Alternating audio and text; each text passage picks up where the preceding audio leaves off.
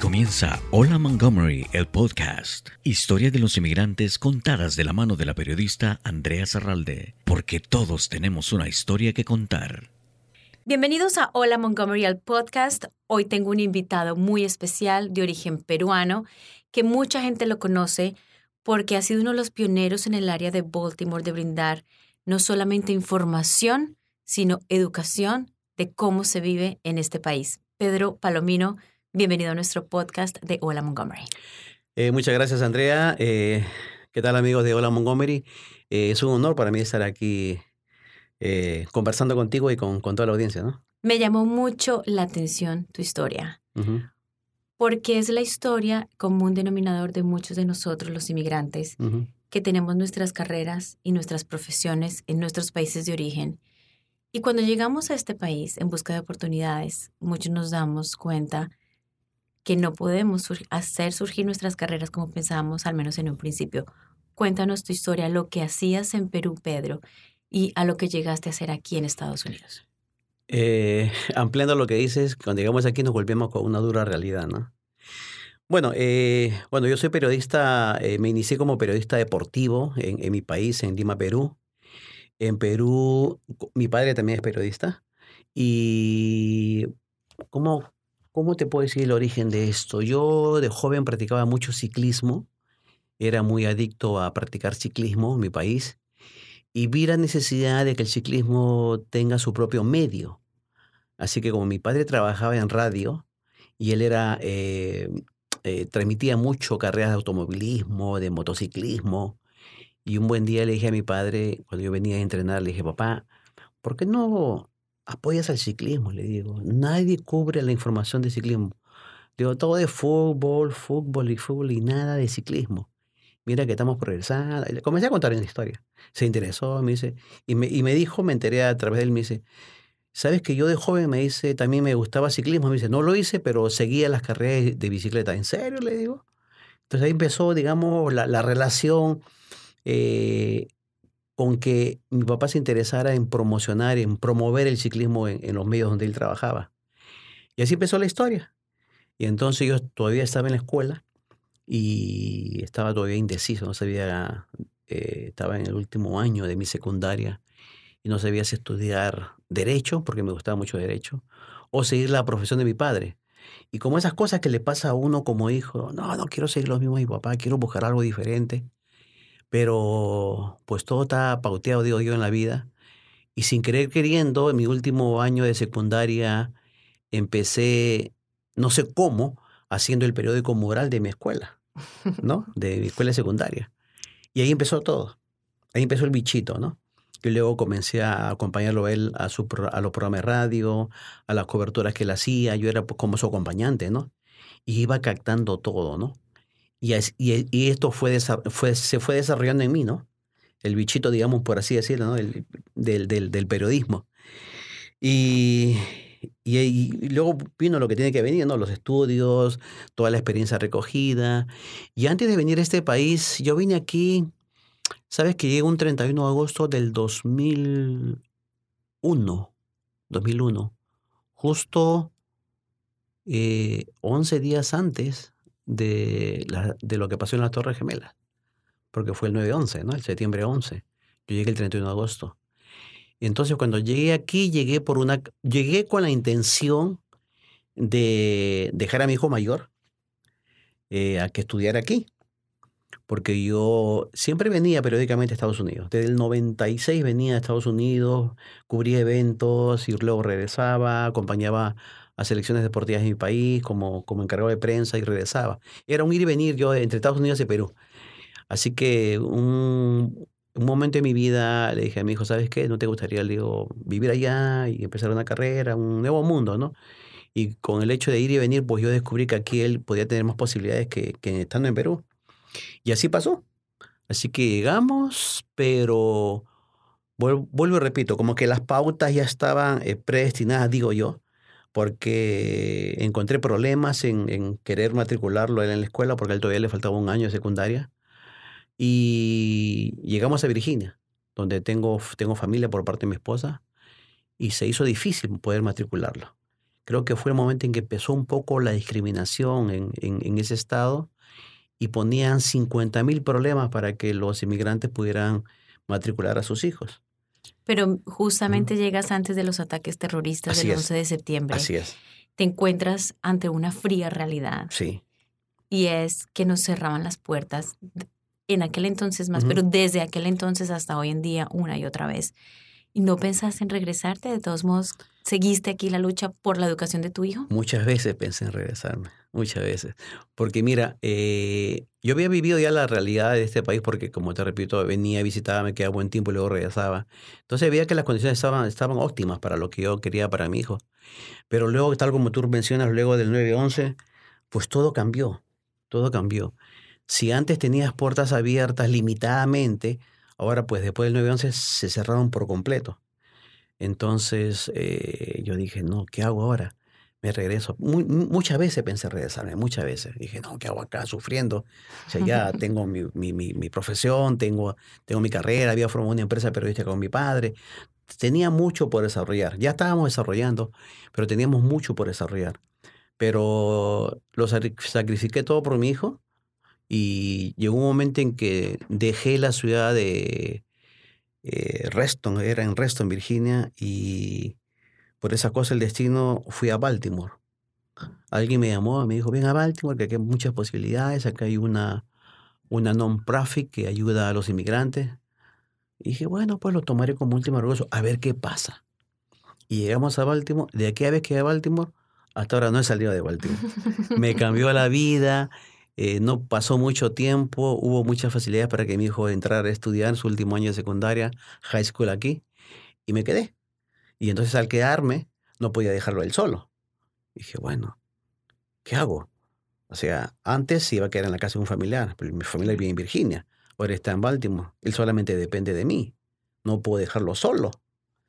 Así que hablando con mi esposa, decidimos en que pues yo me iba a quedar acá, a empezar de nuevo. ¿Y qué trabajo se tocó hacer en aquel entonces en Baltimore? Oh, mi primer trabajo fue trabajo de construcción. En mi vida había trabajado en construcción. Y además tú sabes que en nuestro país el trabajo de construcción es totalmente distinto al que se hace acá. Bueno, ahora ya el tipo de construcción de aquí ya llegó hace muchos años a, Latinoamérica, pero antes no. O sea, hablar de construcción en Perú era pues trabajar con, con mezcla de cemento y ladrillos, ¿no? Acá no, acá era el chirro y tantas cosas modernas yo no conocía nada de eso. Así que me metí ayudante y, me, acuerdo, mi, me pagaban 7 dólares la hora, que para mí, yo lo traducía en soles, wow, bastante dinero por hora. Y, y, así empezó, así empezó mis golpes en la vida, digamos, en Estados Unidos, empezando de construcción, de ahí vinieron muchísimos otros oficios, lo cual no me avergüenzo de decirlo. O sea, ¿en qué trabajé? Trabajé en tantos oficios, trabajé en limpieza, trabajé eh, en, cocina. Eh, pregúntame más, bien qué no hice, ¿no? Pero tenía que hacer de todo porque había que sobrevivir.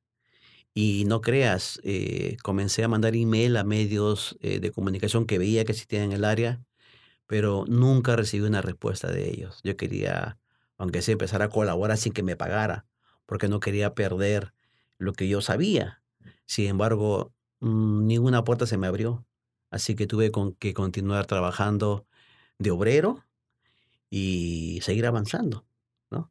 ¿Cómo te abres entonces, Pedro, camino en el mundo de las comunicaciones y como tú dices y lo comparto, cuando te pica el bichito, tienes que seguir, tienes que seguir en medios. ¿Cómo haces tú si todas las puertas se te cerraron? Si nadie te quiso dar la mano en el medio en ese momento? Bueno, ya siendo un inmigrante como, como todos que, que viene por primera vez a este país, pues empecé, eh, nuestra profesión nos da, digamos, creo, esa, esa facilidad de ver cosas donde otros no lo ven. Entonces, en mi búsqueda de buscar recursos en la ciudad, empecé a darme cuenta que había muchísimos pero que poca gente lo sabía o lo conocía o no tenía acceso. Así que yo dije, esto hay que, tiene que cambiar. O sea, ¿cómo es posible que haya tantos recursos para la comunidad y la gente no lo sepa? O, o si lo sabe, pues no lo, no lo comparte, porque pues hay que ser honestos y reconocer que también eh, mucha gente latina que llega acá pues es un poco este, egoísta y no comparte, ¿no? Dije, no, acá yo tengo que crear algo que, que, que haga que la gente sepa. Y entonces dije, yo ya trabajaba en ese entonces como obrero de una compañía, eh, no recuerdo de qué hacía ahí, pero era, trabajé en un almacén. Y entonces tenía, mi día se ocupaba de lunes a viernes y mi día libre era sábado y domingo. Entonces esos días libres yo me dedicaba a recrear mi mente y decir, ¿qué puedo hacer? ¿Qué hago? Yo había dejado de, yo había ah, hecho en Perú una revista de ciclismo, había hecho radio, pero nada de esas cosas lo podía hacer acá porque significaba dinero y también contactos que no lo tenía. ¿no? A mí nadie me conocía como periodista, o sea, todo lo, lo que, todo ese currículum, currículum que tenía en Perú, pues aquí todo el mundo lo ignoraba, ¿no? Entonces, indagando, recuerdo que me compré una computadora con mi hijo en, en una segunda, creo, una esto de pura, creo que la computadora me costó creo que 50 o 40 dólares, pero feliz porque ya tenía cómo acceder a información. Y, y se me ocurrió dije, ¿por qué no hago algo online, algo en internet? Y yo no sabía hacer una website. Entonces comencé a indagar, a buscar información, a navegar, como se dice, ¿no? Y comencé a, a, a, a descubrir que sí podía hacer una, una website. Y así en el 2009 di a luz, por así decirlo, la página eh, en, eh, online somos baltimorelatino.com. En el 2009 lo saqué al aire en agosto del 2009. Y de ahí pues ya es otra historia, empieza otra historia, ¿no? De ahí comienzas otra vez, vuelve como el ave fénix a renacer Pedro Palomino, el periodista peruano, pero no te quedas conforme con somosbaltimorelatino.com, sino que también ahora eres el dueño y editor de Mundo Latino. Cuéntanos ese proceso. Creo que los inmigrantes que venimos acá no somos conformistas. Eh, nos, gustan, nos gusta enfrentar retos y superar retos. Entonces ya en el 2009 con la website comencé pues a, ingresar a un mundo que yo no conocía todavía porque hacía radio y revista y no conocía el mundo de Internet, que ya se estaba imponiendo, ¿no? Periodismo digital y las noticias y todo eso. Entonces comencé a aprender ese, nuevo skill que en mi época no me lo enseñaron, no lo sabía. Y fue fascinante para mí, me emocionó, me encantó. Y mis hijos, en este caso el mayor, mm, me, me impulsó mucho porque ya en ese entonces ya también estaba en vigencia la página de Facebook. Entonces me sugirieron, mi hijo mayor, mis dos hijos mayores me sugirieron, papá, ¿por qué no conviertes a último digo, también en una página en Facebook? No, le digo, ¿qué es eso? No, no va a resultar. te lo juro, lo, te lo digo sinceramente. Y hasta que me convencieron, me convenció mismo y así que lo hicimos.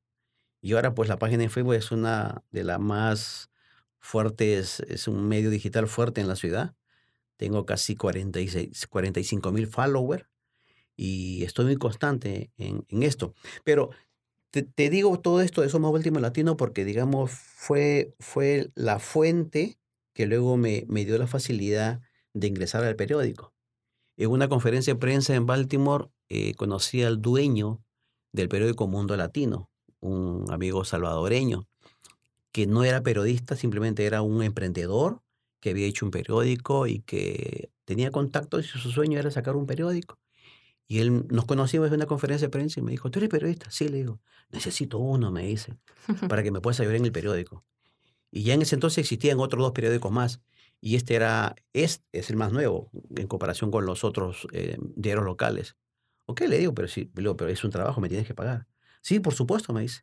Entonces, sin querer queriendo, después de esa plática, eh, era de lunes a viernes, era un obrero, un obrero en un almacén, en un warehouse, y, y tenía mi part-time de, de, periodista, ¿no? Pero yo ya estaba feliz porque estaba haciendo algo que a mí me gustaba, que era mi, mi, mi, profesión. Y así nació mi, mi, relación con el periódico Mundo Latino. ¿Y quién iba a pensar que con el tiempo de ser este, un redactor del periódico, comencé a ser luego el director del periódico y hasta que me convertí en dueño del periódico logré comprarle el periódico a, este joven salvadoreño que ahora se dedica al negocio de construcción y me vendió el periódico. Por partes, ¿no? Pero me convertí en de periódico. En estas casi dos décadas, Pedro, de todas estas experiencias, ahora es increíble a lo que has llegado. Empezar por construcción, en cocina, limpieza, todo lo que nos cuentas y ser el dueño de uno de los periódicos y páginas de Internet y páginas de Facebook más vistas eh, por no solamente la comunidad de Baltimore, sino la comunidad del estado de Maryland y el área de Washington, D.C. ¿Cuáles son los retos más difíciles en este momento, desde el 2001 hasta la fecha, que has enfrentado a nivel personal y a nivel profesional? Uy, son muchísimos, son muchísimos y en cada uno de ellos eh, siempre he pensado que no podía hacerlo. Pero en mi interior había una vocecita me decía, tú sí puedes hacerlo. Y siempre ese, ese ha sido mi, mi, impulso, ¿no? Y como que yo desde que vivo aquí, eh, para mí cada día es un reto, porque siempre hay algo nuevo por qué, por qué luchar y por qué aprender. Y yo creo que los periodistas, los profesionales de comunicación, nunca dejamos ni dejaremos de aprender, no solamente en nuestra profesión, sino también en la comunidad y en nuestra vida diaria. Entonces, los retos que he enfrentado básicamente y que todavía sigo enfrentando es cómo pasar, digamos, mi éxito en la parte hispana a la parte americana. Y ya he hecho un, un cruce varias veces, por lo cual he sido reconocido por algunas organizaciones americanas, pero todavía no logro ese paso completo, ¿no? La combinación, digamos, bilingüe, ¿no? Yo no me quejo de lo que hago, pero no estoy conforme todavía con lo que, con lo que estoy desarrollando. Y quiero llegar a un momento eh, que somos Baltimore Latino y Mundo Latino sea una empresa bien constituida, con un edificio que dé trabajo a, a otros periodistas, a otras personas, y que circule no solamente en el medio latino, sino también en el medio americano. Ese es mi reto. Basado en tu experiencia, con el contacto diario que tienes con la comunidad latina, ¿Cuál es el error más común que cometemos nosotros los latinos inmigrantes en este país? En general. El error más común que un inmigrante latino comete aquí, creo yo, es el egoísmo. Somos muy egoístas. A veces, a veces no. Lo que sabemos no lo compartimos, no lo quedamos. Creemos que al saber algo lo queremos atesorar y eh, usarlo para nosotros, para nuestro bien personal, cuando eso ya no debería ser, porque no hay nuevo nada, no hay nuevo, no hay nada nuevo bajo el sol. Todo se sabe. O sea, todo lo que he hecho yo no es nada nuevo. Muchos medios locales mm, me, me siguen, pero yo no he descubierto América, por así decirlo. Todo lo que hago yo aquí con mis medios, yo ya lo hice en Perú. Y, el que es periodista sabe que simplemente estoy siguiendo la huella de lo que, de lo que, de lo que es ser periodista. Y quizás algunos, pues, este, sin ser periodistas, se meten al periodismo pensando que se hacen hacer comercio, ¿no? Y no en hacer periodismo. Cosa en, lo cual yo trato de diferenciarme de otros medios, ¿no? Soy más comunitario que, que, que profit, digamos, ¿no? ¿Y crees que a través de tus plataformas de medios de comunicación ¿Le has cambiado la vida a una o a varias personas? He tocado la vida de muchísimas personas, no te imaginas.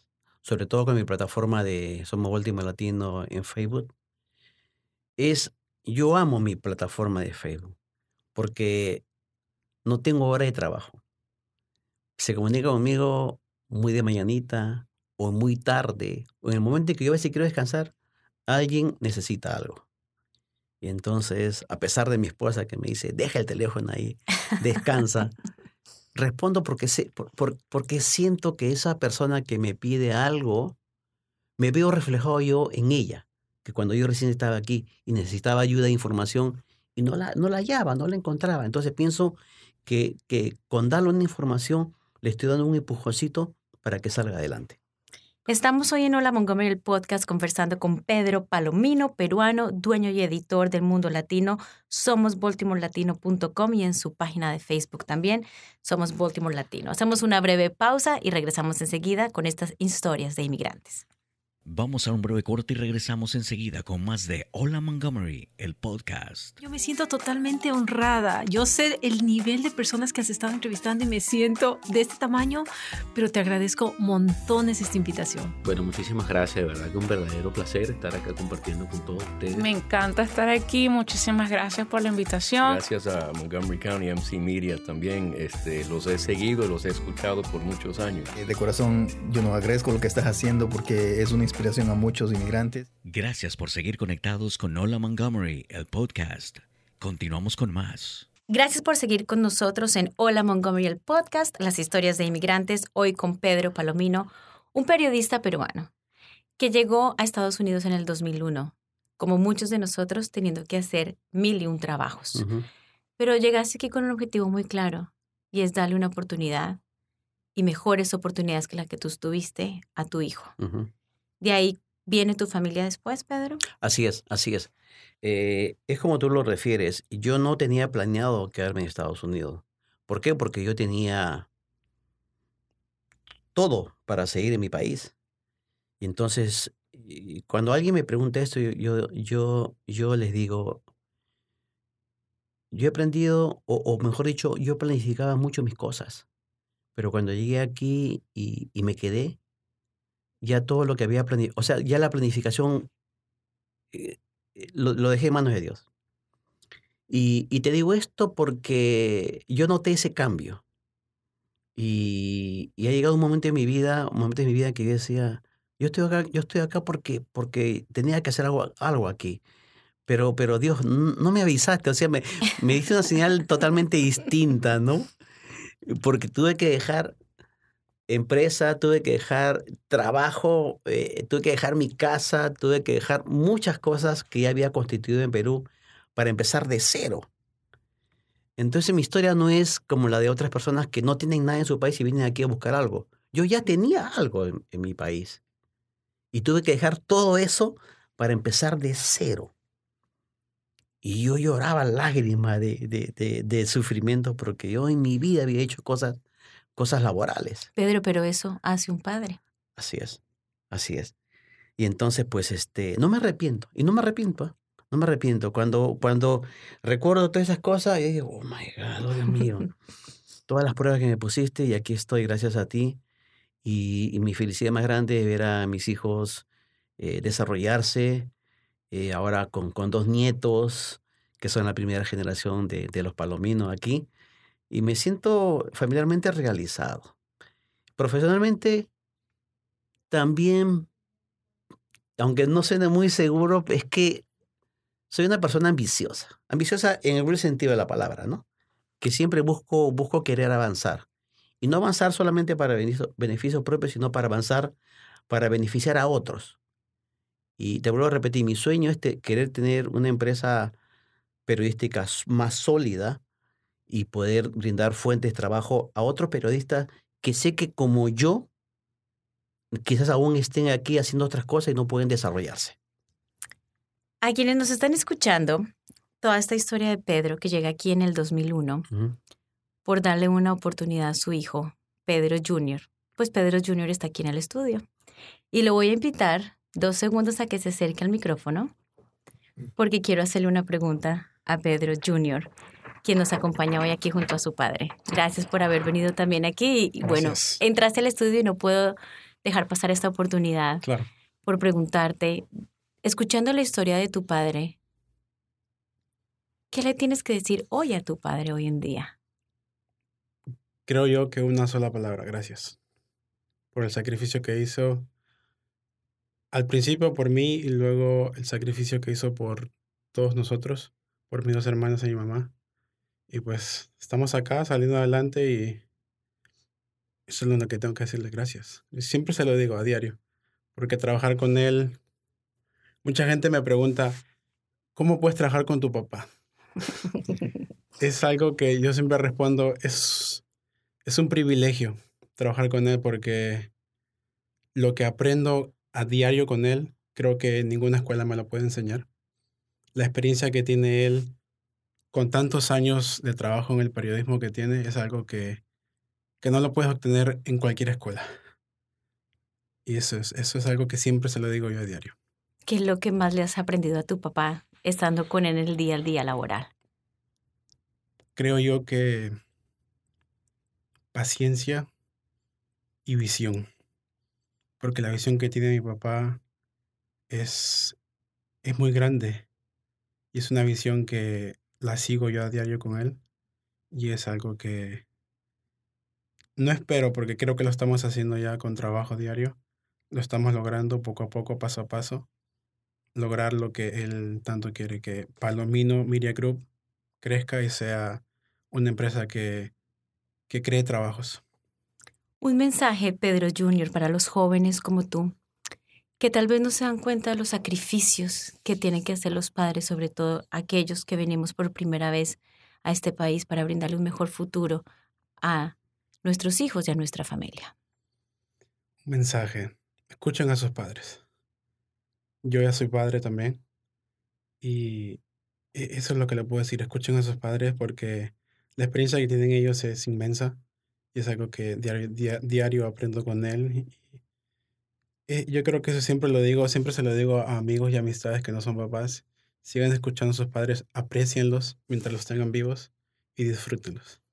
Y tú debes sentirte muy orgulloso de tener un padre como Pedro, que llegó aquí a hacer lo que sea, trabajos de construcción, cocina, limpieza, y ahora es un gran empresario, con una misión muy importante, y es brindar información y educar a otras como la comunidad latina y otras generaciones que vienen, que nos necesitan para poder integrarse en un sistema diferente, con un idioma diferente. Así que la misión que está haciendo tu padre es muy importante por la comunidad latina. Así es. Pedro, vamos a cerrar este podcast de Hola Montgomery con un juego de palabras. Yo te digo una palabra y tú me dices qué, qué te pasa por la mente y el, corazón. Lo primero que se te venga. Yo he visto mucho eso en televisión. y estamos en podcast televisión. sí, sí, no es un juego muy divertido. No pensé que eso me iba a pasar a mí. Ok, vamos, vamos. Perú. Amor. Ciclismo. Pasión. Estados Unidos. Oportunidad. Baltimore. Mi vida. Tu familia. Por siempre. Somos Baltimore Latino. Wow. Esa es mi palabra. Wow.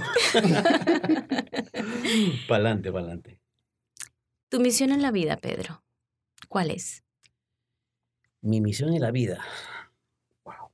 Creo que ya la estoy haciendo. Que es informar, educar, pero sobre todo apoyar y ayudar a quien lo necesita. ¿Algo de que te arrepientas? Mm, no. No. En lo profesional, no. ¿Tu satisfacción más grande? Tener mundo latino y somos Baltimore Latino. Un mensaje para quienes nos escuchan, para las comunidades que tú una y otra vez, yo diría no día tras día, sino segundo tras segundo, a través de tu página de Facebook, les llegas. Mi mensaje para todas aquellas personas que que recién llegan o ya llegaron, que busquen, que busquen informarse. Vivimos en un mundo en el cual la comunicación ya está más al alcance de la mano. Entonces busquen qué informarse, busquen qué, leer, busquen qué ver televisión, busquen qué escuchar radio, qué, qué navegar en diferentes medios de comunicación para poder salir adelante. La información está ahí el, el, mundo, el mundo digital nos brinda toda esa oportunidad, pero eso sí, hay que saberlo elegir. Con esto cerramos. Muchísimas gracias a Pedro Palomino y su hijo que nos acompañó los últimos minutos en esto que es Hola Montgomery al podcast. Nos pueden ver a través de nuestra página de internet, mymcmedia.org. Estamos en todas las plataformas de podcast también para que se suscriban, le den like y califiquen este podcast y nos puedan seguir con estas historias de inmigrantes, no solamente en el condado de Montgomery, en el área, sino llegamos a todo el país y fuera y a fronteras. Pasamos fronteras con esta información. Yo siempre digo que este podcast son las clases de inmigrantes, porque a través de las historias de otros nos podemos motivar y aprender de cómo ser mejores personas en este país. Gracias por tu historia, Pedro. Gracias a ti. Y hiciste lo que muchos no hacen. Gracias, muy amable. Un abrazo para todos. Gracias a ustedes también por estar en sintonía con nosotros en esta iniciativa de Montgomery Community Media. Estuvo con ustedes Andrea Zarralde. Hasta la próxima. Gracias por su preferencia. Hola Montgomery, el podcast, una producción de Montgomery Community Media.